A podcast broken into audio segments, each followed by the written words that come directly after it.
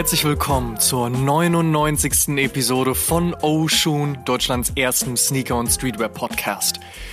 Ja, der längste Monat des Jahres ist endlich vorbei, der kürzeste aber jetzt auch schon irgendwie fast wieder, also so schnell kann's gehen. Was war in den letzten Wochen wichtig? Die Premium Trade Show wollte nach Frankfurt, dann kam Corona und ist nun unverrichteter Dinge wieder in Berlin.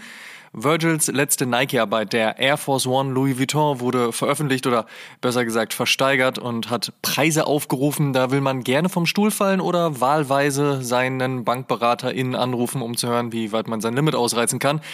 Ich selbst habe mich mit günstigerem, aber nicht weniger guten begnügt und den New Balance 550 UNC gekauft, sowie beim Taschensale zugeschlagen und kann nun endlich das ungefähr 80 Kilogramm schwere Buch über Basquiat von meiner Liste streichen. Das freut mich sehr. Was noch? Am Fuß trage ich heute den Nike SB Dunk Low Street Hawker, weil ich so ein bisschen Farbe ins Grau Berlins tragen wollte. Und bevor wir ins große Interview der 99. Episode kommen, gehen wir kurz in die Werbung. Werbung. Die richtige und langlebige Pflege seiner Sneaker ist und bleibt eine wichtige Sache, gerade bei diesem Wetter. Schließlich will man ja auch lange was von seinem LPU haben. Barmer Urban Elements hat dafür das richtige Reinigungs- und Pflegesystem. Unter anderem mit Soulquake, einem Midsole Cleaner, der die verschmutzte Midsole mit sogenannten Mikroerdbeben reinigt. Bis zu 8000 Mal pro Sekunde bewegen sich mikroskopisch kleine Blasen auf dem Material und reinigen mit gebündelter Kraft die Midsole des Lieblingssneakers. Alles auf Wasserbasis, biologisch abbaubar, dermatologisch getestet, pH-neutral, frei von tierischen Inhaltsstoffen und zertifiziert.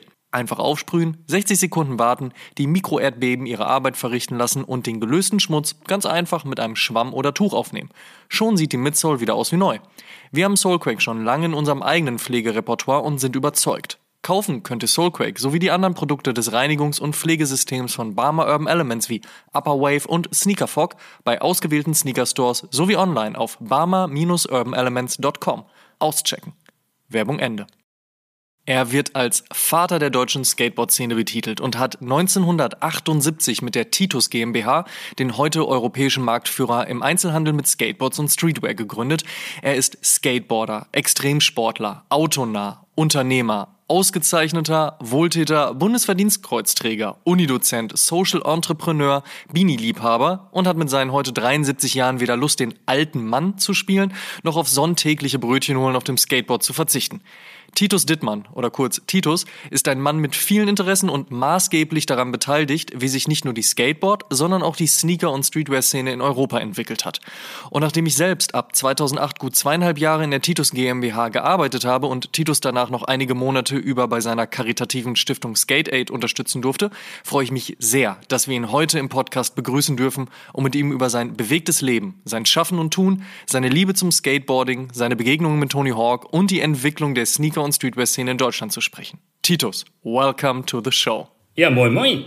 Ich freue mich natürlich auch und vor allen Dingen äh, freue ich mich mal richtig, äh, ja, den Amadeus nochmal sozusagen zu sehen und zu hören, ist ja lange Zeit vergangen. Okay, jetzt denkt bloß, wir wollen nicht, wir wollen nicht hier nostalgisch und sentimental werden. Ne? Oh, doch, ein bisschen nostalgisch werden wir auf jeden Fall. Weil meine erste Frage bezieht sich nämlich tatsächlich wirklich auf die Vergangenheit. Und zwar kannst du dich noch daran erinnern, und ich bin mir sehr sicher, dass du das kannst, aber auch wie war das Gefühl, als du damals Ende der 70er Jahre das allererste Mal ein Skateboard gesehen hast? Ja, so ist das nicht. Ein Skateboard habe ich natürlich schon viel früher gesehen und ich, natürlich habe ich das mitgekriegt, dass es so was wie Skateboard gibt und war als Sportstudent kurz vorm Examen eigentlich äh, na, ja, sportlich überall interessiert und vor allen Dingen als Extremsport äh, Sportler hatte ich natürlich immer Bock, äh, gerade an solchen Dingen, wo man irgendwelche Geräte beherrschen muss. Äh, ich sag mal, Individualsportarten, die mit selbstbestimmten Lernen irgendwie verbunden sind, weil inzwischen ist ja, wie jeder weiß, das selbstbestimmte Lernen sozusagen zu meiner Passion geworden, das über das Skateboarden äh, als Werkzeug zu benutzen, um äh, Kinder stark zu machen und Persönlichkeitsentwicklung zu forcieren. Und da, deswegen sage ich das auch jetzt, weil im Endeffekt diese Erkenntnis, das ist damals mit mir zufälligerweise passiert. Das heißt, ich hatte das Glück, dass ich doppelt so alt war wie alle, die sonst von dem Skateboard angesprochen wurden. Alle waren zwischen 10 und 14 und ich ging ganz hart auf die 30 zu, also Ende 29 und da habe ich das erste Mal, ja, ich sage immer so flapsig, pubertierende Rotzlöffel, äh, zu denen auch Jörg Ludwig gehörte, am Aasehügel gesehen, wie sie da mit dem Skateboard äh, runterwedelten und sich nur noch auf die Fresse legten und weniger Skateboards als Leute hatten, sich da fast drum gekloppt haben, äh, weil so viel intrinsische Motivation da war. Und ich als angehender Lerner, äh, Lehrer habe natürlich in der Uni gelernt oder überall, die, äh, ja, die, die haben alle keinen Bock und gerade in dem Alter und dann musst du dir was überlegen, dann musst du die motivieren und Dings. Es wurde immer nur die Scheiße des fremdbestimmten Lernens geredet. Und äh, ja, auf einmal bin ich da am Aasihügel und sehe wirklich ein Dutzend von diesen ja, pubertierten Rotzlöffel, wo in der Schule immer gesagt wird, jo, da musst du aber mal richtig gucken, dass du die auch irgendwie einfängst. Und plötzlich, da kann Erwachsener bei. Und die konnten vom Lernen die Schnauze nicht voll genug kriegen, weil die wollten alles Skateboard fahren. Und Learning by Doing, die haben direkt als erstes gelernt, nach dem auf die Fresse fahren, kommt dort wieder aufstehen. Ähm, wenn die Mami sagt äh, zum Kitty, kletter doch mal einen Baum, das fällt runter, ist die Mami schuld, Riesentheater. Wenn das Kind sich selber entscheidet und von zwei Meter runterfällt, äh, dann sagt es kein Mucks, damit die auch keiner merkt, dass er Scheiße gebaut hat. Und, äh, ja, und im Endeffekt, ja, ja. das ist selbstbestimmtes Lernen und das bringt den Menschen richtig nach vorne. Und das haben wir ja so ein bisschen nach dem Krieg in der Gesellschaft immer mehr vergessen und äh, aus falschem Bemühen und falscher Fürsorge werden Kinder heute tatsächlich manchmal 24 Stunden rundum kontrolliert, bewacht, gefördert und so weiter. Und das ist in meinen Augen zu viel des Guten und deswegen ist das Skateboard in meinen Augen auch so erfolgreich geworden, weil dann die Kids mit dem Skateboard, wo die Erwachsenen keine Ahnung von hatten, plötzlich eine Flucht aus dieser Kontrolle gefunden haben und plötzlich was ein eigenes Ding hatten.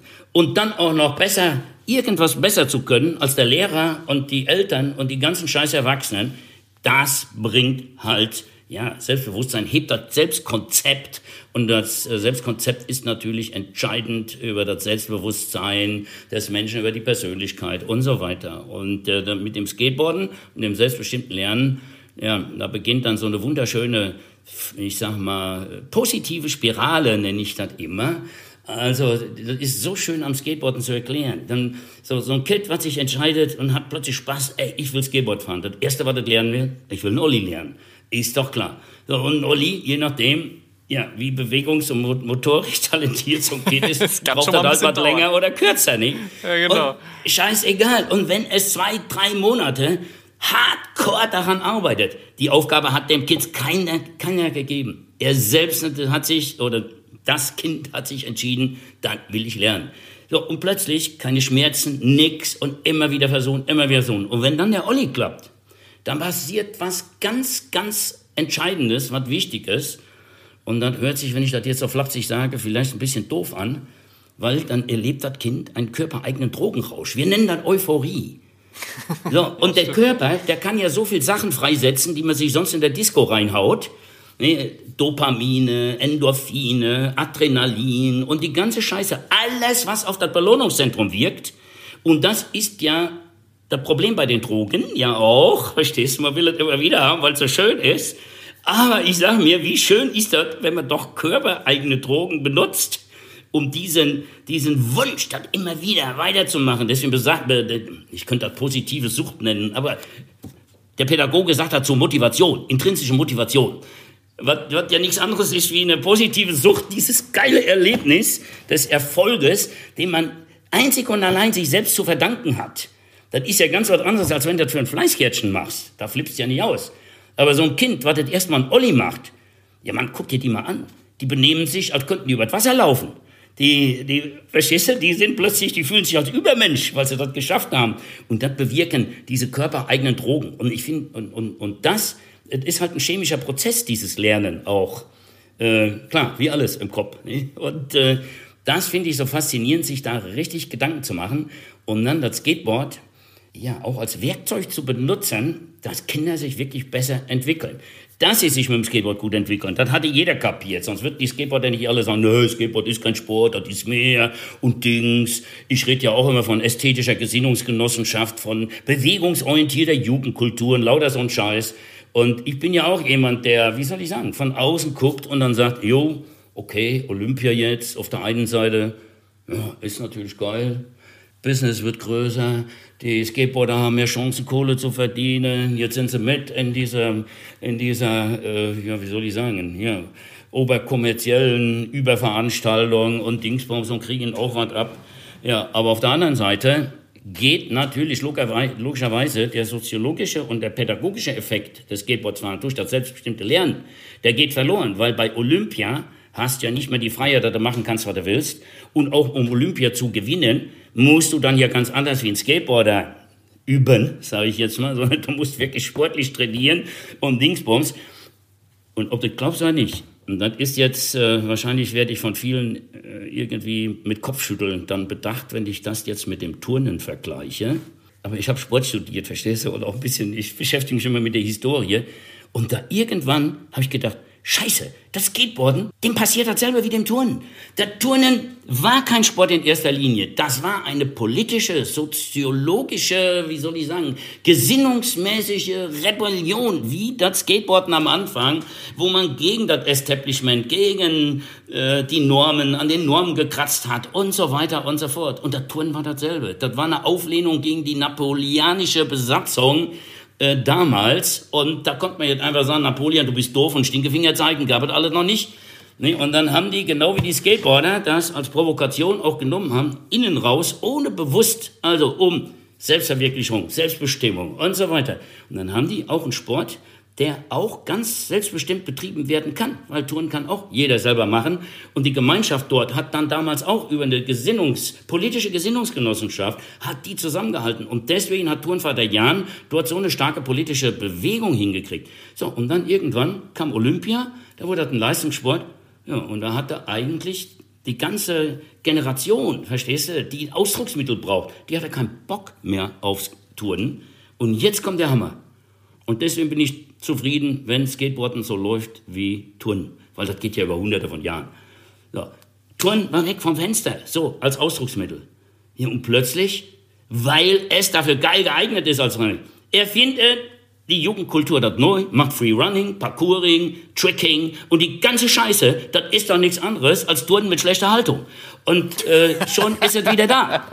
Ja, und schon ist es wieder ein Ausdrucksmittel. Und das begeistert mich. Und so packe ich auch Skateboarden an. Skateboarden wird sich in den nächsten 50, das geht ja jetzt alles schneller, rede ich mal nicht von 100 Jahren, aber 50 Jahren, mit Sicherheit zu einem ganz stinknormalen Leistungssport entwickeln.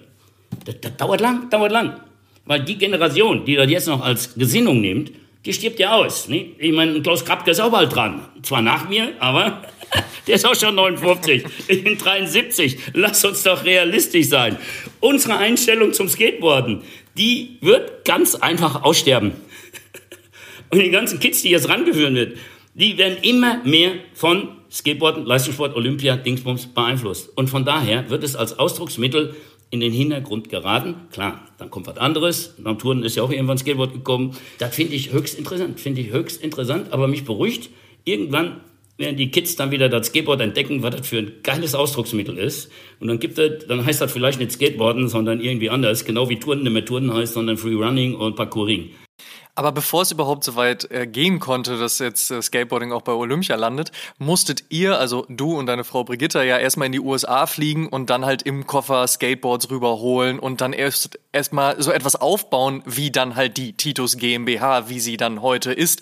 Also das sind ja echt einige Jahre und Jahrzehnte. Und wenn du 2022 darauf zurückblickst, wie nostalgisch wird man da? Was sind da so die Momente in dieser ganzen Legacy, die dir da besonders hängen geblieben sind? Ist es dann wirklich dieses, wir sind damals dahin geflogen, da mussten wir es mit dem Koffer machen? Oder waren es dann diese großen Erfolge, als man die ersten 10, 15 Millionen umgesetzt hat? So, was, was sind diese Momente in dieser gesamten Titus Legacy, die dich am meisten heute noch beschäftigen?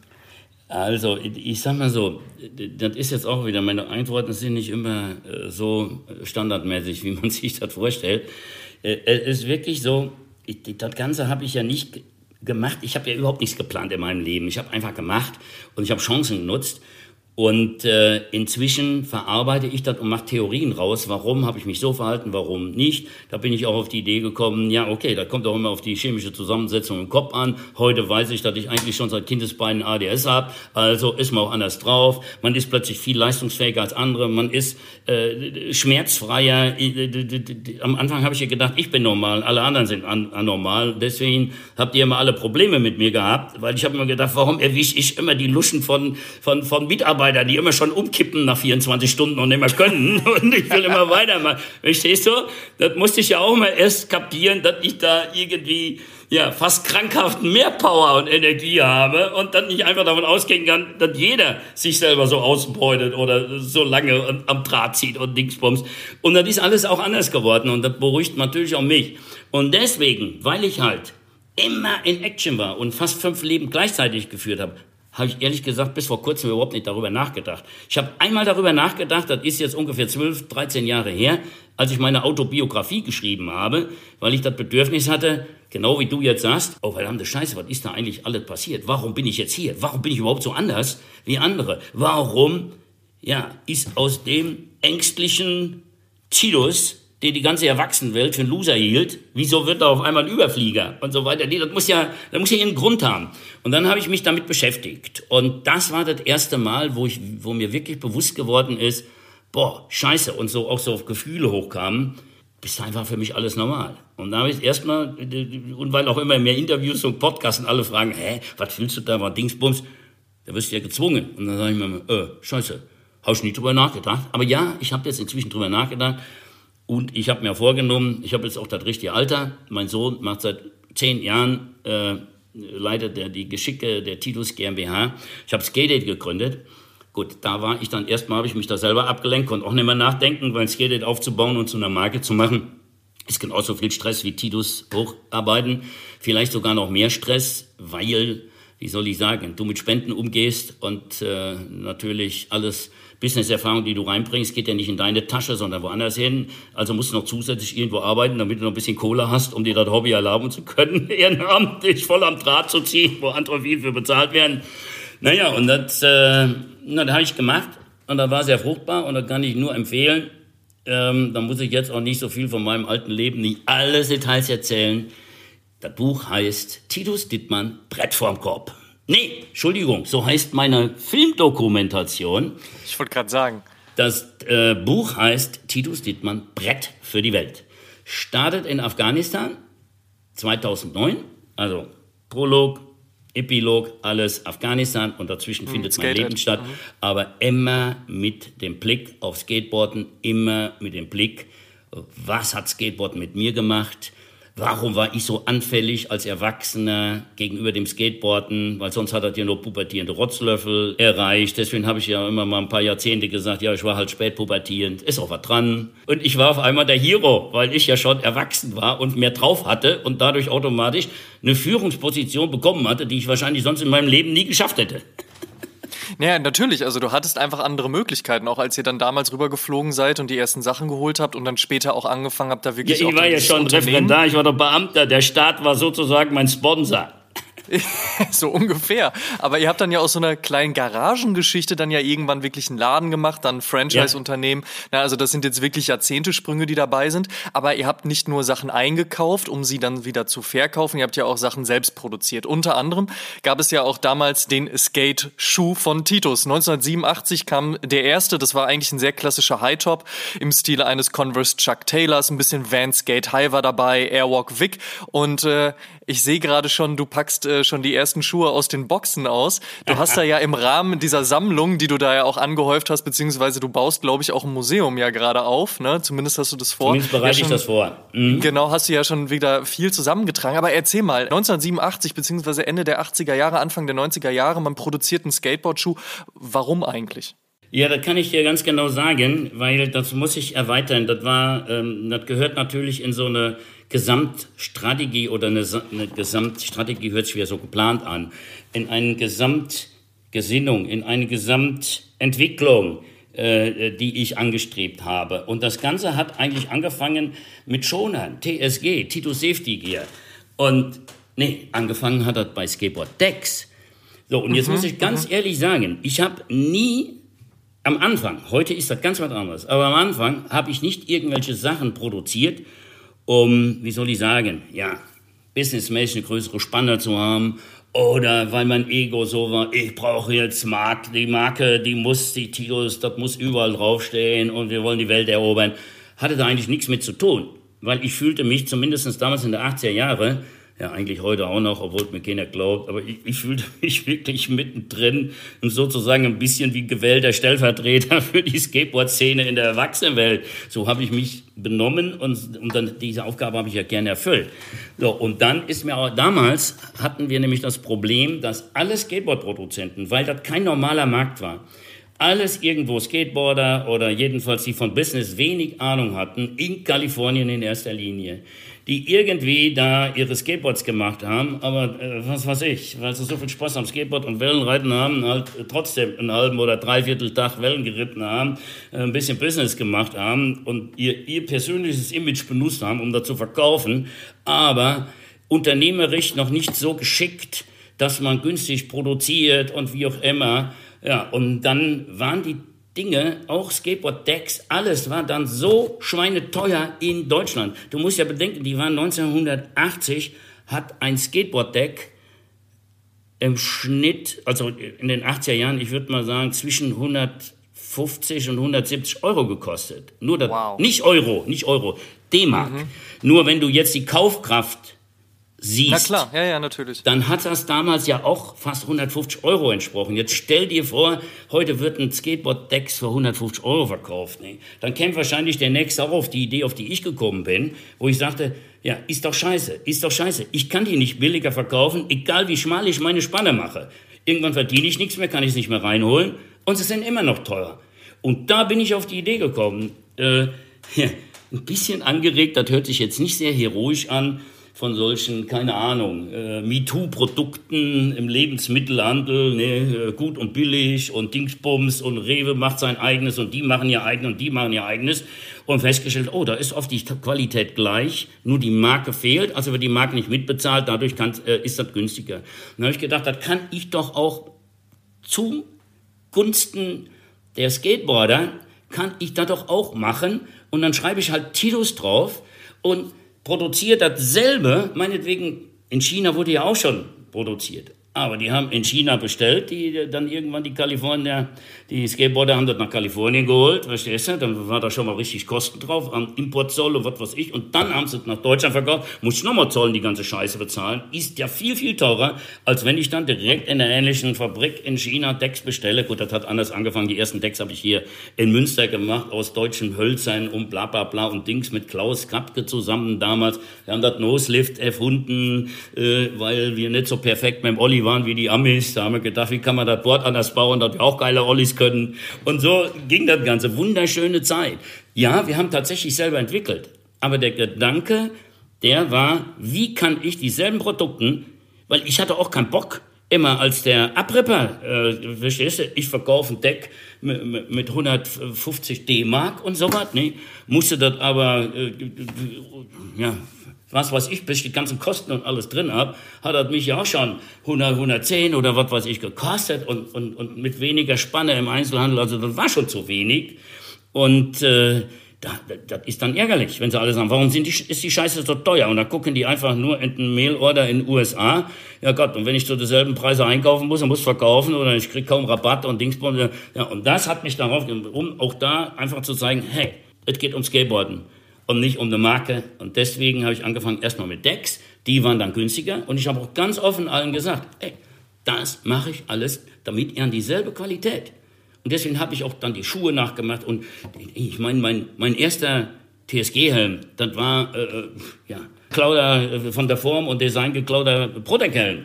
Damals hier mit den Ohren und so was alles, die die Fallschirmspringer heute noch benutzen. Und äh, ja, und daraus hat sich dann TSG entwickelt und äh, ist sehr erfolgreich und auch die Schoner. Ja Gott, da habe ich dann Spinnen drauf gemacht, aber im Endeffekt habe ich mich da auch von Rektor inspirieren lassen und habe die Qualität von Rektor versucht zu erreichen und dann mit ein bisschen Details dann doch als ein individuelles Produkt. Ja, und dann ging das immer weiter. Ja, und dann irgendwann, und die Schuhe waren nicht immer so billig wie heute, sondern in, in den 80er, 90er Jahre, äh, da, ich meine, ich denke denk mal nur an Nike. Ich bin der Erste gewesen, der in London in einem Nike-Shop diese weißen Nikes mit dem rosen Swoosh damals, die, die Skateboarder Ende 70er, Anfang 80er Jahre, wo Vans noch keine Rolle spielte, verstehst du, haben alle von einem weißen, hohen Nike geträumt. Den habe ich mir in London im Einzelhandel gekauft, ein, ein, ein, fünf Paar und so was, und habe die dann bei mir im Kellerladen weiterverkauft. So hat das angefangen mit den Schuhen. Da war das alles natürlich schweineteuer, wenn ich die im Einzelhandel kaufe. Und ähm, naja, dann kommt man natürlich irgendwann, wenn man das Know-how hat und die ganzen Fabriken kennt, wo das gemacht wird. Und ich war ja der äh, Exklusiv-Distributor von Airwalk, ich war der von Vision. Ich habe ja ganz Europa exklusiv mit Vans beliefert, bevor die pleite gegangen sind.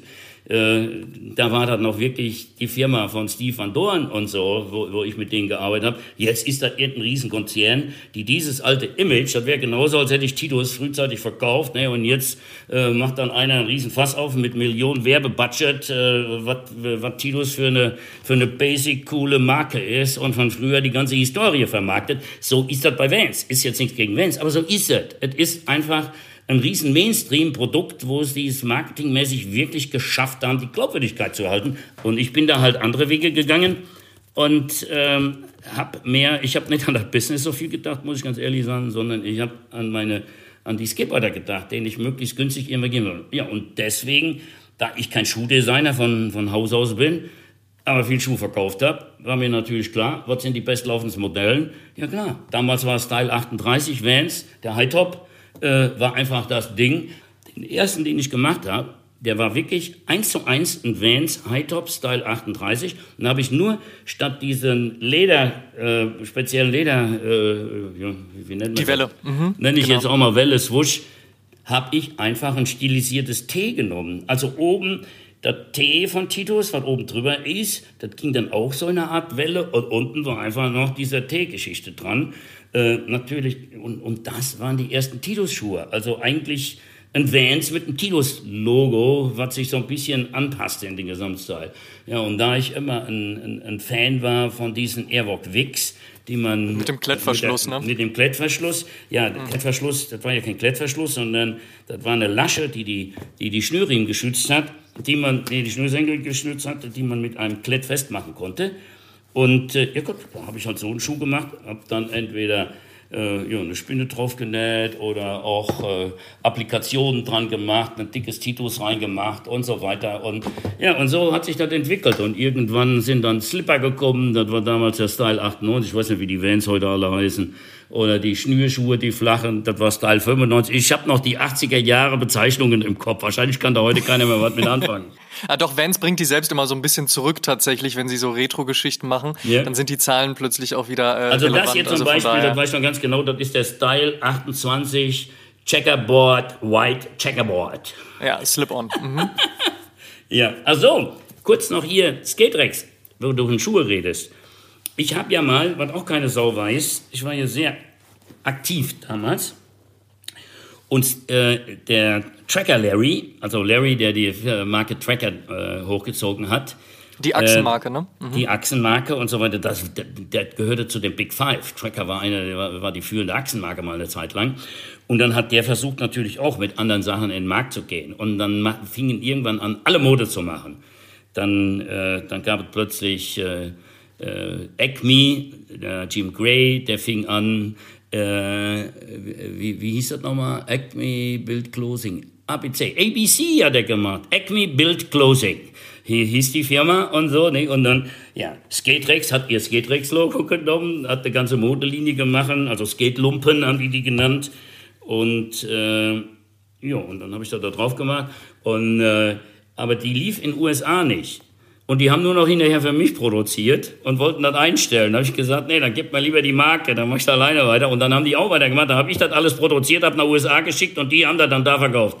Äh, und dazu gehört die Schuhe. Die Schuhe gab es nie von USA und, und auch andere Sachen, sondern die habe ich entwickelt, die habe ich gemacht und die habe hab dann auch Skaterex in USA verkauft. So lange, bis ich verklagt wurde von, wie hießen die? Skateboard, ne, wie hießen die? Street Rex. Es gibt so eine Ladenkette irgendwie. Aha, okay. Und äh, die haben mir dann untersagt, dass ich den Namen Skate Rex benutzen darf, weil sie Street Rex oder sowas, also Straßenlumpen hatten die als, Stra als, als Klamottenmarke geschützt. Ah, okay. Weißt du was, ich könnte ich, ich könnt jetzt Monate ja natürlich erzählen, weil wenn man 45 Jahre Business macht und das nicht standardmäßig macht, sondern einfach, ja, nichts gelernt hat, sondern das einfach macht, sag ich mal, dann macht man viele Sachen, die sonst nicht gemacht werden. Wie ist denn die Geschichte um Homeboy eigentlich? Da ranken sich ja auch diverse Mythen von wegen, dass man eine, eine, ist eigentlich eine deutsche Marke, die man aber kalifornisch aufladen wollte, um sie irgendwie cool zu machen. Ja, da ist, da ist was dran, zumindest von der Grundidee. Und diese Grundidee stammt auch, muss ich tatsächlich sagen, von mir. Obwohl natürlich der Jürgen Wolf, der Homeboy Man, äh, operativ das alles geleitet hat und die Produktion und alles und auch die, die, die, die Klamotten entwickelt hat und so weiter. Aber die Grundidee, ich habe ja Jürgen ins Business gebracht, der, ähm, ich wollte ihn eigentlich anstellen, weil, wie soll ich sagen, ich wollte, ja, ich hatte damals das positive Problem, dass alle, dass es in Europa keinen Mitbewerber gab, der große Marken wirklich erfolgreich verkaufen kann. Also wollten alle mit mir zusammenarbeiten. Vans wollte mich haben für Europa, dann wollte mich Vision haben für Europa, Airwalk haben für Europa. So, und das wäre ja genauso, als wenn jetzt plötzlich ein Großhändler in, in Europa Adidas, Puma und Nike gleichzeitig macht. Ne? Dann, dann sind alle Marken nicht so richtig zufrieden. Und da muss ich eine Lösung finden. Und deswegen wollte ich eine zweite Firma gründen, und dann die Marken aufteilen. Und die zweite Firma, da wollte ich als Geschäftsführer den Jürgen Wolf einsetzen. Und äh, naja, und äh, Jürgen äh, hatte aber keinen Bock mehr, Angestellter zu sein. Da habe ich gesagt, ja Gott, dann gründen wir die Firma halt zusammen. Und dann haben wir 50-50 Overlook gegründet. Und dann habe ich, Overlook ist dadurch erstmal ins Business gekommen. Ich habe damals Town Country, diese Hawaii-Firma, äh, Surf-Klamotten, äh, und, und Surfbretter. Und alles, was surflastig war, habe ich in Münster, weil wir waren auf dem Weg, auch ein Surfvertrieb zu werden. Da habe ich gedacht, das ist vernünftig, gebe ich das nach Frankfurt, zu Overlook, gehört mir 50 Prozent. Und da hat er mit Town and Country angefangen, da habe ich Airwalk hingegeben, damit ich in Ruhe weiter Vision und Vans oder was auch immer, was damals war, ich weiß gar nicht mehr, was ich da so. Jedenfalls alles, was so störte, wo ich dauernd Druck kriegte, ey, du musst den rausschmeißen und Ding, dann habe ich dann mit meiner Overlook oder zusammen mit Jürgen in der Overlook vertrieben. Und so haben wir angefangen mit Airwalk, mit Town and Country, mit Catch It und alle die damals berühmten äh, Surfmarken in erster Linie. Und damit sind wir da relativ groß geworden. Und da ich selbst in Münster durch den Erfolg mit diesen Titus MeToo-Produkten hatte ich irgendwann auch die Idee, boah, ich würde am liebsten auch mal mit Titus so richtig Gas geben. Ich konnte das immer nur so ein bisschen nebenher machen. Weißt du, wenn ich plötzlich äh, Airwalk vertreibe und mache dann mit Titus einen ähnlichen Schuh mit Airwalk äh, und push damit richtig, verkaufe die weltweit und nicht nur in meinem Einzelhandel, solange ich das immer nur in meinem Einzelhandel so ein bisschen verkauft habe, war das allen scheißegal. Ich ich habe aber dadurch ja, auch das Bedürfnis gehabt, boah, wie schön wäre das, wenn Titus auch eine Marke wäre, die weltweit vertrieben wird. Oder irgendeine Marke. Scheißegal, was für eine Marke. Muss nicht Titus draufstehen. Ja, und deswegen habe ich immer dem Jürgen gesagt, Jürgen, wir brauchen eine eigene Marke. Wir müssen, das hier ist jetzt nur Aufbau und dann müssen wir uns konzentrieren mit einer eigenen Marke. Und dann kam irgendwann Jürgen oder wir haben zusammengesetzt und damals gab es noch den Eddie Hartsch. Und der Eddie Hartsch äh, wollte immer cool sein, ist ja auch cool. Und, und da war so der, das Schimpfwort Homeboy plötzlich so. Weißt du, so in der Bronx, äh, hey Homeboy. Ne, also so als äh, die coolsten waren dann plötzlich ein Homeboy. Was ja eigentlich Muttersöhnchen und sowas ist. Ne? Und äh, ja, und äh, wir fanden den, den, den, Begriff Homeboy so geil, dass dann, ich glaube, ja genau, und dann hat äh, Jürgen vorgeschlagen, ey, lass uns die Marke dann Homeboy nennen. Ja, war ich sofort begeistert. Dann haben wir Homeboy gegründet, haben die Marke geschützt und so weiter. Und dann, ja, wollte Jürgen dann nochmal loslegen. Dann habe ich gesagt, nee Jürgen, pass auf, lass uns jetzt mal zusammensetzen und überlegen, wie können wir überhaupt erfolgreich werden. So, und jetzt musst du bedenken, die 80er Jahre waren ja noch Jahre, da gab es noch kein eigenes Selbstbewusstsein in Produkten, Marken und Skateboarder. Die Skateboarder haben alle nur nach USA geschaut. Und wenn du hier in Deutschland was gemacht hast, deswegen ist meine erste deutsche Deckproduktion, die ist ja auch nicht erfolgreich geworden, weil das war ja in Deutschland gemacht und so weiter. Und Titus eine deutsche Marke und so. Und äh, deswegen habe ich gesagt, Jürgen, wenn das jetzt schon getrennt von meinem Namen läuft, dann sollte man auch clever sein und dann eine Story aufbauen, weil jede Marke braucht eine Story, die glaubwürdig ist und die amerikanisch ist und äh, ja, die man auch verkaufen kann, weil ansonsten wird es einfach ein, ein Blindschuss. Ja, und dann haben wir natürlich erst gedacht, jo, wir, wir tun so, als wären wir eine kalifornische Firma, aber dann habe ich gesagt, nee, das ist scheiße, weil wenn jemand nach USA fliegt und sich umguckt und so was, die sind alle in Kalifornien. Das ist so, äh, das ist blöd. Habe ich gesagt, lass uns doch einfach aus der Bronx kommen Ah, und eine Revolution ihr habt das dann rübergeschickt an die Ostküste, verstehe. Und dann okay. sage ich, in der Bronx traut sich eh kein, keiner hin, so als Tourist und was weiß ich. So, und dann hat Jürgen ein tolles Logo entwickelt, ne, so eine schwarze Faust. Mhm. Und dann, und dann haben wir in Englisch so eine Philosophie entwickelt, weißt du, so wie die Hip-Hopper in der Bronx. Also eigentlich haben wir uns so ein bisschen an diese äh, Hip-Hop, sieht man ja auch daran, dass wir Baggy Jeans gemacht haben und so, aber an diese, wir haben uns dann mehr an die Hip-Hop-Kultur angelehnt mit Homeboy als an die Skateboard-Kultur und dann von der Ostküste. Und das Geilste war, ja, da ich ja Oldtimer-Fan bin und so weiter und schon immer auf amerikanischen Autos gestanden habe, äh, wir mussten ja dann Katalogproduktionen irgendwann machen. Ne? Aber an der Ostküste, in der Bronx, eine Modeproduktion zum Beispiel ganz schön teuer. Ja, da sind wir in Hamburg, damals sah das Westend noch ganz fürchterlich aus. Da haben wir amerikanische äh, Straßenschilder einfach äh, uns besorgt, haben die über die Deutschen drüber geklebt haben alte amerikanische Oldtimer dann in so eine Ecke gestellt und dann hatten wir die Bronx und haben dann eine komplette Modekollektion mit, mit Homeboy gemacht, mit, der, mit unten drunter dann, hey, wir kommen aus der Bronx und hier und das und das ist unser Ziel und, und so weiter und so fort. Das ist äh, die echte Homeboy-Story und ich muss sagen, egal wie man da jetzt denkt, es war die erste Story, die wirklich, wie soll ich sagen, gestaltet war, wo, man, wo wir uns Gedanken gemacht haben, was kann man erzählen, damit man das gut verkaufen kann. Vorher war ich ja der Skateboarder, der, der einfach, oh, wie geil, die wollen das haben, das besorge ich. Oh, wie geil, scheiße, ist zu teuer. Okay, dann mach ich das selber mit Titus drauf, dann kostet das nur die Hälfte. Und so, so ging das vorher.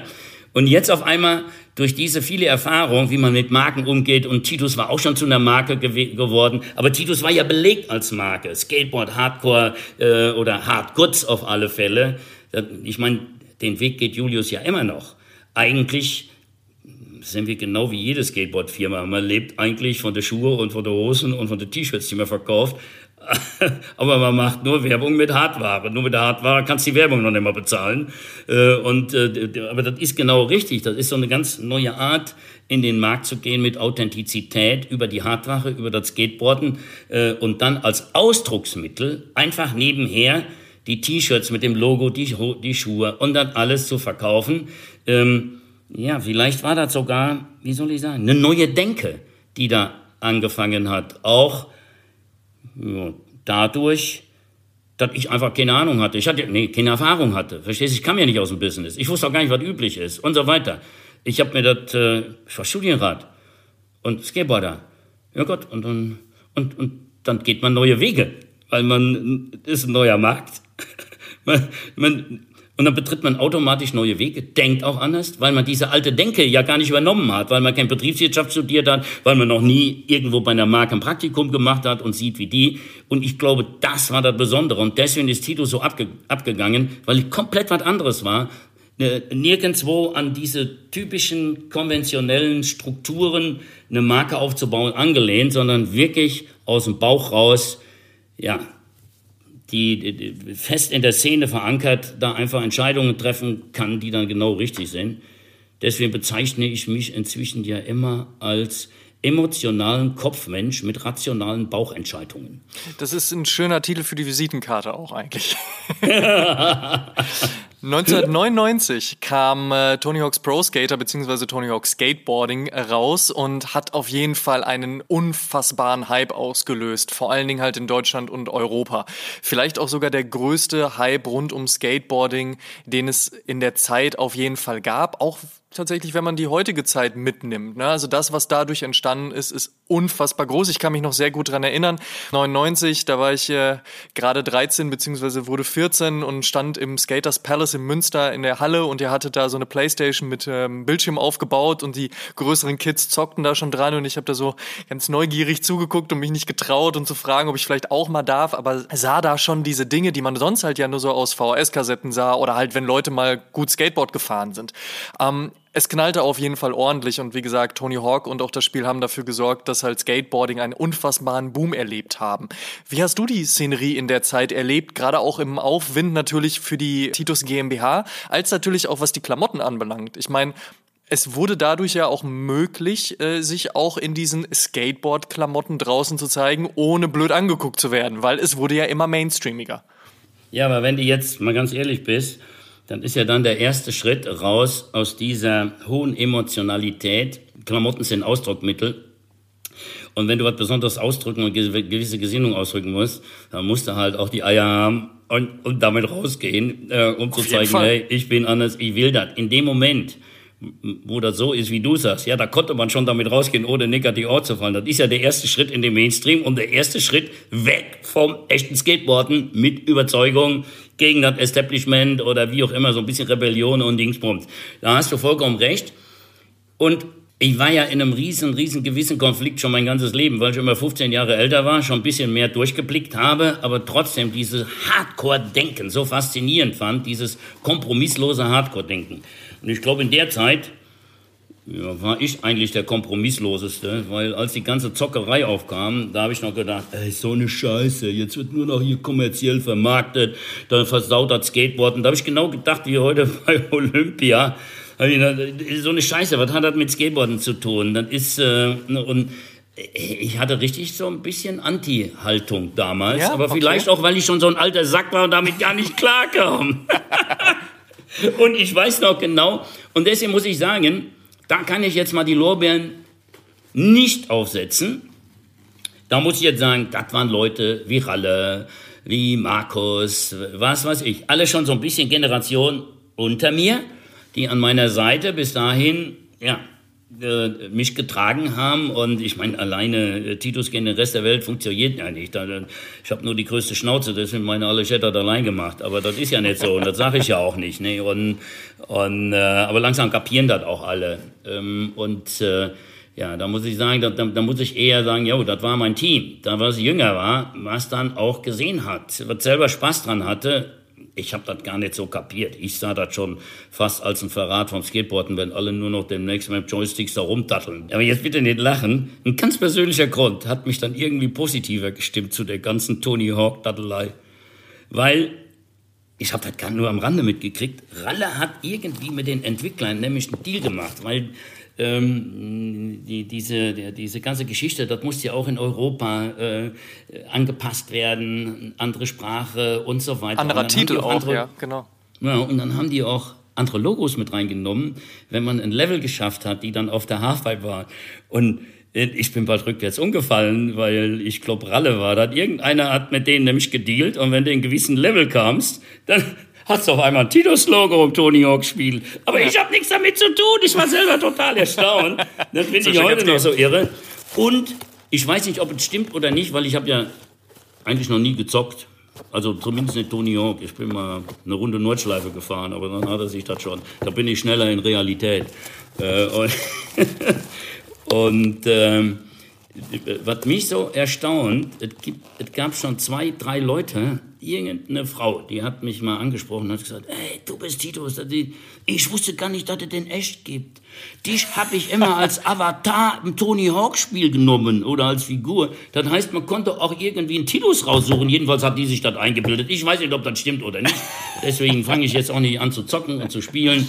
Äh, oder äh, mein Ruf ist inzwischen so, dass jeder meint, wenn er irgendeine Figur im Skateboarden raussucht, dass er mich rausgesucht hat oder so. Du steckst ja nie in die Köpfe. Aber dadurch gebe ich dir recht, wie viel Bedeutung, was ich damals gar nicht gesehen habe, dieses Tony Hawk Spiel insgesamt in Markt auch gehabt hat und im positiven Sinne jetzt auch im Schritt in den richtig fetten Mainstream.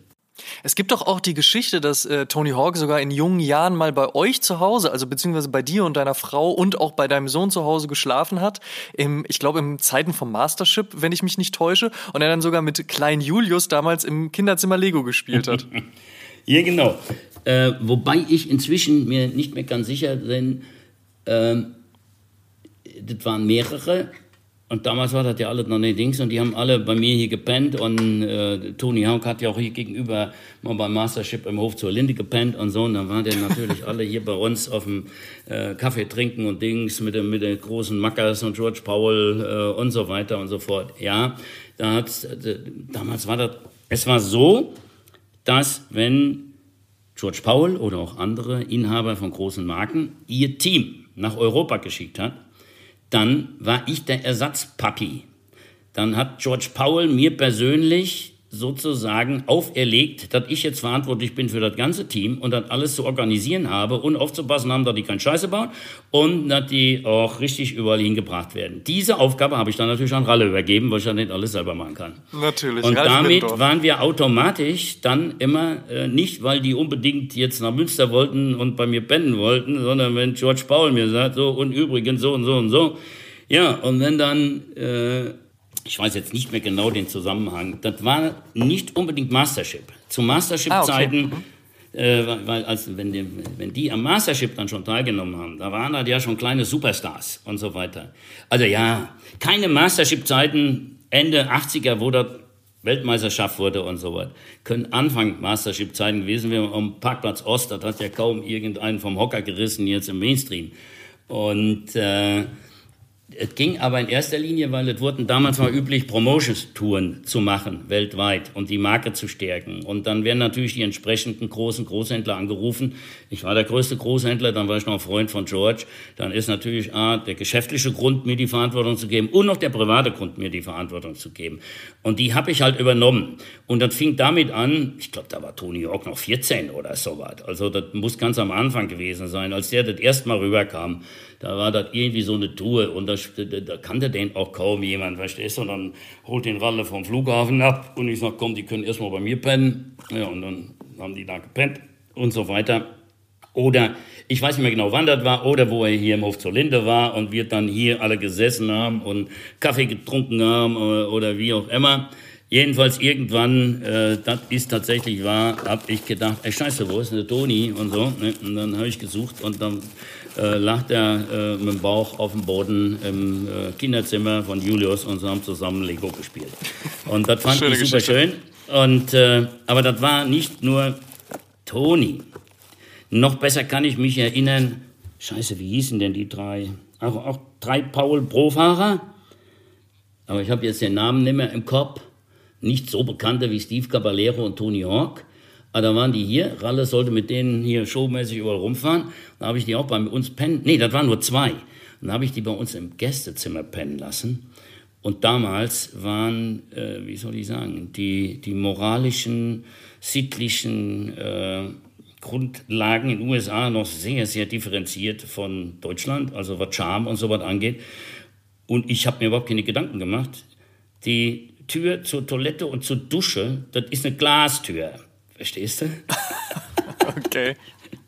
Seitdem besuche ich sie jetzt matt Glas. Ah ja, ah ja, verstehe. Weil, dann habe ich festgestellt, da hat keiner getraut, sich zu duschen, weil der andere hätte ja zugucken können. Das war zwar ein kleiner Flur dazwischen und so, nee, aber da war einfach diese Erziehung und so was. Bei uns in Deutschland ganz normal. Ist man wie in den 80, wie in 68er und so was, ist man mit Nacktheit ganz anders umgegangen. Nur die, die Amis hatten keine 68er, deswegen war die noch, noch ein bisschen äh, prüde, sag ich mal. Und, äh, und, dann, und dann sind die auch so zögerlich, einem was zu sagen. Und irgendwie kam ich da rein, da denke ich, warum hängen, hängt denn die ganzen Badetücher an der Tür? da haben die sich dann immer krampfhaft mit Badetüchern Vorhang dahin gebaut, damit sie dann irgendwann in Ruhe duschen können. Und dann haben Brigitte und ich entschieden, okay, dann gehen wir die Tür weg zum Sonnenstrahlen, dann ist sie matt. matt. Seitdem haben wir Ruhe, jetzt können wir die Yamis da pennen. Sehr gut. Sag mal, Titus, würdest du heute noch mit dem Lamborghini eigentlich zum Mastership fahren? Ähm.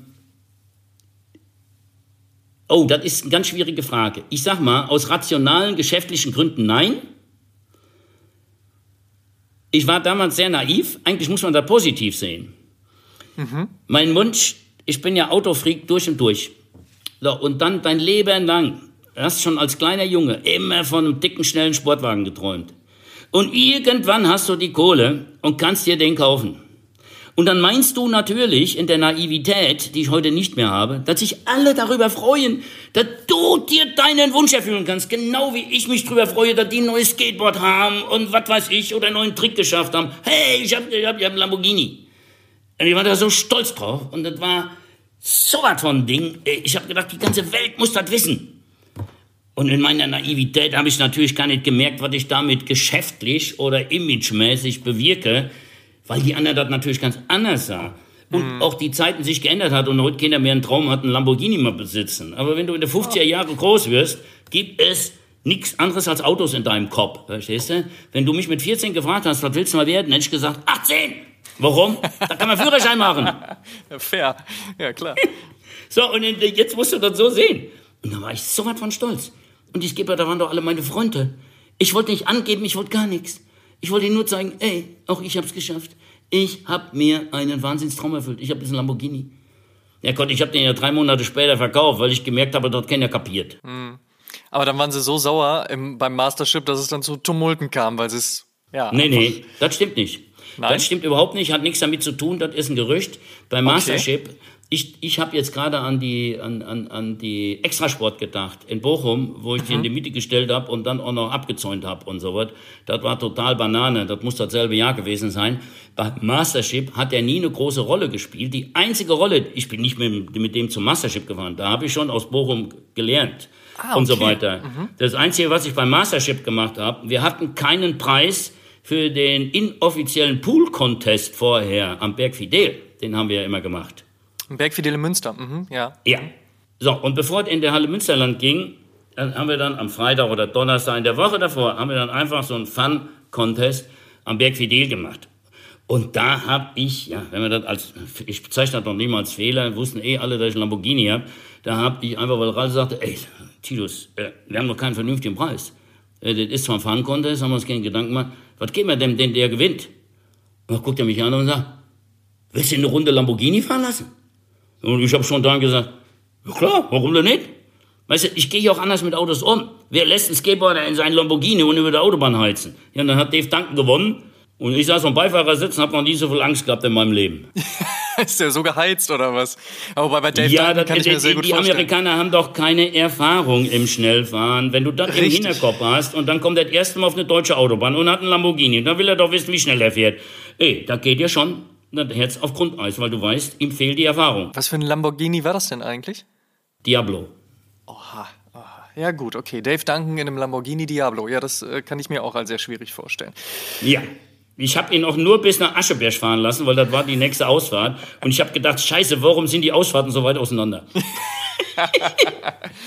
also du musst, ich finde das schön sogar, dass du das ansprichst, das freut mich. Weil dann kann ich ja auch mit, wie soll ich sagen, dann kann ich auch näher an die echte Wahrheit so kommen und habe eine Chance, weil es ist auch klar, dass da unglaublich viel äh, Gerüchte raus entstehen aus so einer Geschichte und äh, dass ich immer sehr naiv war und halt nicht abgebrüht nachgedacht habe, wie wirkt was, sage ich jetzt mal im Nachhinein, sollte eigentlich für mich sprechen. Ich äh, war so naiv, dass ich dachte, oh, das ist mein Wunsch, da wird sich jeder freuen. Ja, heute wird es dann natürlich also von innen raus, wo ich das Kind geblieben bin, würde ich das am liebsten immer noch machen. Aber ansonsten sich bitte auch alle freuen, würde ich dann wahrscheinlich anders machen. Äh, oder ich würde gleich sagen, der gehört uns alle zusammen. Jeder darf mal fahren.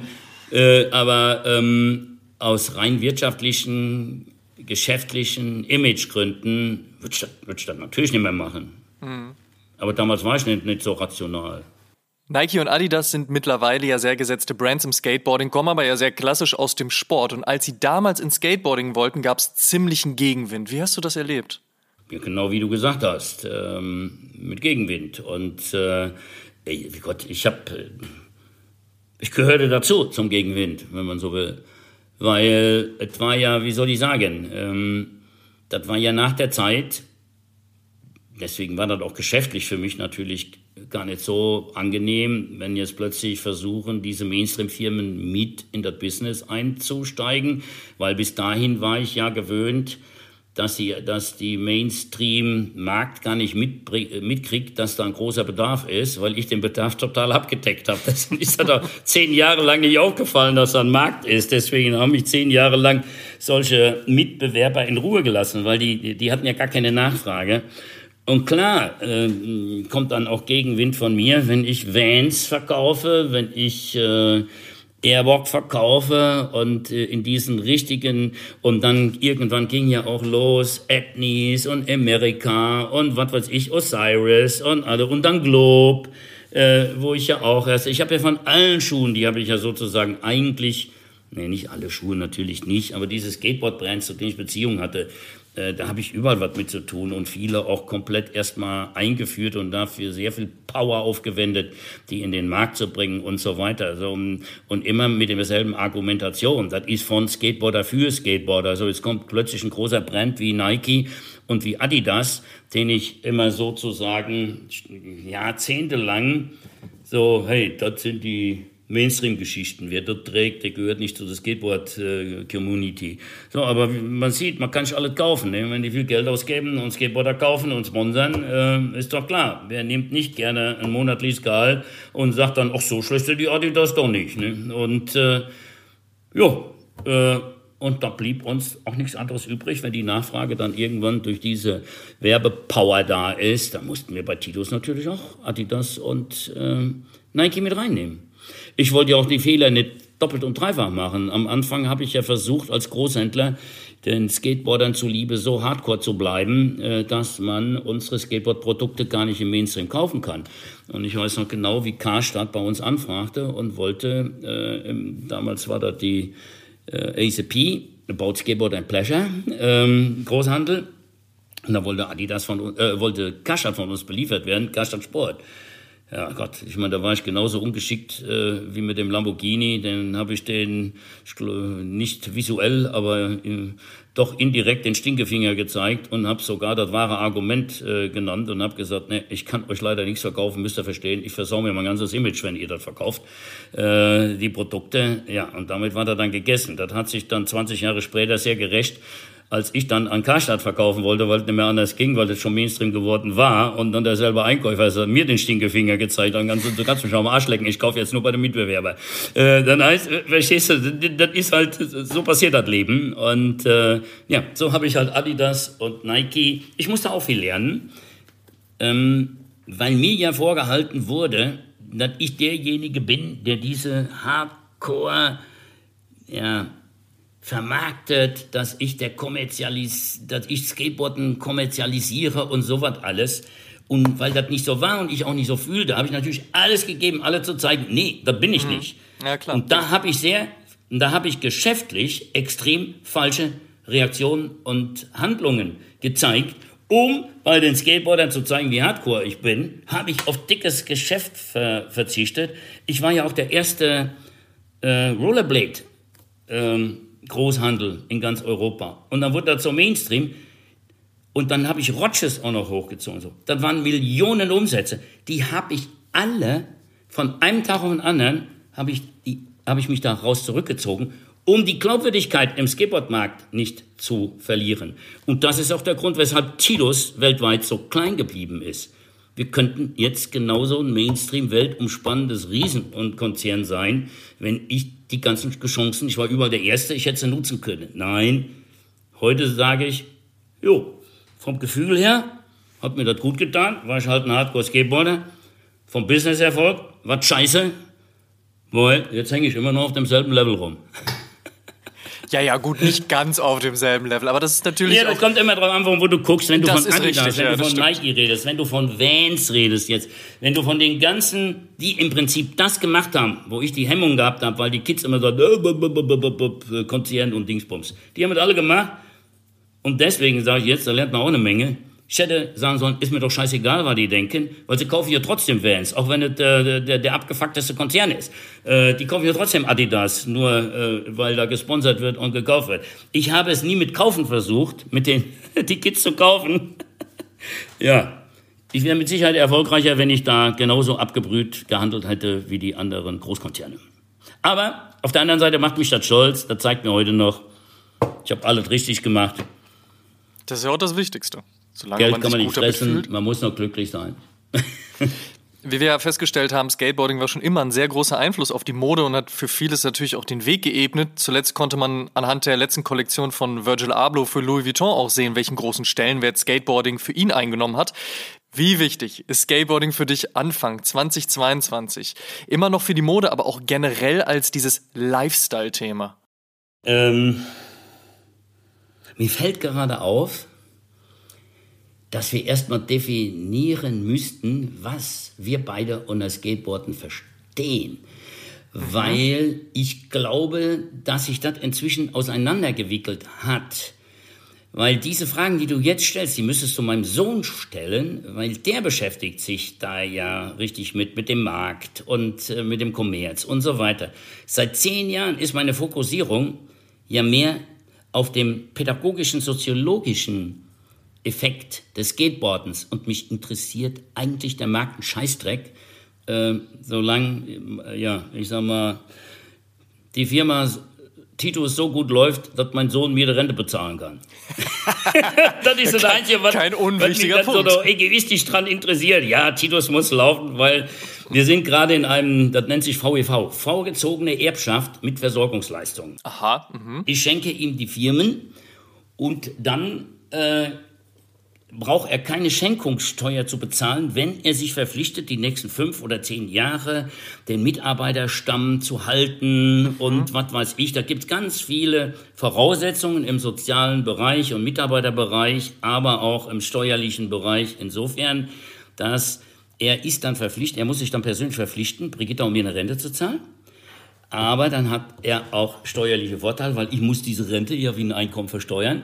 Aber dann sagt der Staat, okay, weil du ja die Firma hältst und alles. Deswegen kannst du dann den Betrag, den du an Rente zahlst, bei deiner äh, privaten Steuererklärung wieder geltend machen. Verstehst du? Das sind dann und, und, so eine Geschichte machen wir gerade. Und deswegen, das musst du auch ein bisschen flapsig jetzt sehen und ironisch von mir, wenn ich sage, weißt du was, der ganze Markt, da geht mir so am Scheiß vorbei. das ist jetzt euer Problem von Julius und Dingsbums. Für mich sind die Kiddies wichtig. Äh, und äh, wie kann ich das Skateboarden benutzen, um über das selbstbestimmte Lernen wirklich die Persönlichkeiten zu entwickeln. Deswegen ist unser Claim, wir machen Kinder stark. Und das ist im Vordergrund. Deswegen mein zweites Buch ist ja ganz anders. Mein erstes Buch, da habe ich eine Autobiografie geschrieben. Und das war war ja auch noch eine Beschreibung von den ganzen Businessentwicklungen und den mhm. Probleme mhm. und die Bankprobleme und fast pleite und dann wieder aufgestanden und Dings, also der Skateboarder im Geschäftsleben äh, und so weiter. Und mein zweites Buch, das heißt Lernen muss nicht scheiße sein und das ist schon wieder ganz anders orientiert und äh, ja, be beleuchtet dann diese ganzen pädagogischen, soziologischen und psychologischen äh, ja, Wirkungen des Skateboards auf junge Menschen und deswegen kann ich da jetzt wirklich auch so flapsig antworten und sagen, ja, okay, das ist eine Frage der Adaption. Ähm, wir haben eben lange darüber geredet. Ich habe mich in der 80er, 90er ja, verpflichtet gefühlt, äh, der Hüter des Grals zu sein und die Hardcore- und die Skateboard-Gemeinde sozusagen nicht zu verraten und Dingsbombs. Äh, und im Nachhinein muss ich sagen, jo, das war sogar übertrieben, weil äh, im Endeffekt was, ich, was mir heute klar ist, je mehr Mitbewerber ich bekommen habe, desto mehr Kritik habe ich auch bekommen, weil die wollten ja auch ein bisschen Geschäft von mir übernehmen. Und dann ist doch ganz klar, je mehr Mitbewerber kommen, ist natürlich Titus scheiße, auch wenn er am größten ist, ist er Mainstream. Verstehst du? Und dann ist Titus so bekloppt, um allen zu zeigen, nee, ich bin nicht Mainstream, ich bin Hardcore, beschneidet er sein eigenes Geschäft, damit die anderen sich besser entwickeln können. So kann man das auch mal sehen, nicht? Also, das hat alles, jede Medaille hat zwei Seiten. Und dann heißt, je, je mehr ich das als Gesinnungsgenossenschaft sehe, oder ich sag mal in die Ecke Ideologie sehe, ich will jetzt nicht Religion sagen, nee, ähm, je mehr ich die, Medaillenseite habe, ne, desto ungeschickter verhalte ich mich natürlich, wenn ich Geschäfte machen will. Und äh, je mehr Geschäfte ich mache, desto mehr Glaubwürdigkeit geht natürlich unten verloren. Äh, aber so einfach ist das nicht. Nee, dein Image wird ja gemacht, wenn du selber nicht Zeit genug hast, dein Image äh, zu machen. Und in der Zeit, wo ich eine riesen Krise hatte, und das war Anfang der 2000er, 1999 ging das Ganze los, äh, wo wir richtig Probleme kriegten. Äh, also ich glaube, Skateboarding ist immer wichtiger geworden, die ganze Zeit, äh, aus einem ganz einfachen Grund. Wenn du es individuell siehst, wird Skateboarden immer unwichtiger. Also für die Kids als ja fast Religion und Dingsbums Das hat nachgelassen, weil immer Mainstream wird. Wenn du aber den Markt siehst, wenn du die Erwachsenenwelt siehst, wenn du den pädagogische und soziologischen Effekte mit einberechnest, ist Skateboarden sowas von wichtig geworden, wie es noch nie wichtig gewesen ist. Kannst auch Olympia zunehmen, weil Wichtigkeit ist ja erstmal keine Wertung. Also Skateboarden ist extrem wichtig und das liegt daran, weil Skateboarden ist A, Leben, das ist eigentlich, also Skateboarden funktioniert wie Leben. Und zwar das echte Leben, diese, dieses selbstbestimmte Leben. Skateboarding ist Selbstermächtigung. Titus, ich glaube, wir könnten hier noch zwei, drei, vier, fünf, sechs, sieben Stunden weiterreden und ich bin mir sehr sicher, dass wir da auch noch mal einen zweiten Teil raus machen werden. An dieser Stelle aber erstmal vielen lieben Dank. Ich wünsche dir alles, alles Gute. Ich weiß, wir bleiben in Kontakt, so wie wir es in den letzten Jahren auch gemacht haben. Und dann freue ich mich auf den nächsten Austausch. Bis dahin aber erstmal einen ganz, ganz wunderschönen Tag und danke, dass du in diesem Podcast im Interview mit dabei warst. Gerne, gerne. Und ich sag nochmal, mir hat selten ein Podcast so viel geilen Spaß gemacht. Dankeschön. Und das liegt natürlich einzig und allein äh, an dir. Nee, an dem Thema natürlich auch. Aber Nee, ich bin ein richtiger Oldschool, wie soll ich sagen, so äh, äh, treue Seele, verstehst du? Und wir haben schon so viel äh, gemeinsam am Buckel, dass ich da einfach mich das äh, natürlich ganz äh, viel positiver alles empfinde, als wenn mich ein Fremder angerufen hätte mit demselben Thema. Danke, Titus. Bis ganz bald, mach's gut. Ciao, ciao. Okay, ciao. Und damit vielen lieben Dank, dass ihr bei der 99. Episode mit dabei wart. Ihr könnt alle Episoden wie gewohnt kostenlos auf Spotify, Apple Podcasts, Deezer, Amazon Music, Audible, Google Podcasts, Spotify und bei allen anderen Streamingdiensten hören und wir würden uns sehr freuen, wenn ihr dem Oshun Podcast und unserem News Podcast O News dort folgt, wo ihr Podcasts am liebsten hört. Schaut auch auf Facebook und Instagram.com slash Podcast vorbei und interagiert mit uns und der Community.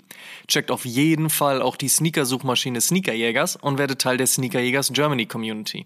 Supporten könnt ihr uns unter anderem mit einer positiven 5-Sterne-Bewertung bei Spotify und Apple Podcasts und das ist leicht gemacht. Über 500 positive Bewertungen hat Oshun auf diesen Plattformen schon und eine Apple Podcast Review würden wir hier gerne mit euch teilen. Philipp-HMN schrieb vor ein paar Wochen, Einfach immer erste Sahne. Ich glaube behaupten zu können, dass nirgendwo anders so eloquent, kompetent und leidenschaftlich weit über den Kosmos-Sneaker geredet und debattiert wird. Wirklich alle zwei Wochen immer eine schöne Überraschung. Vielen Dank, Philipp. Tut uns einen Gefallen und supportet die Podcasts und erzählt mindestens einem Freund oder einer Freundin, die sich für Sneaker und Streetwear interessiert, von uns. Show some love. Dankeschön. Wir hören uns in der nächsten Episode wieder. Bis dahin, macht's gut.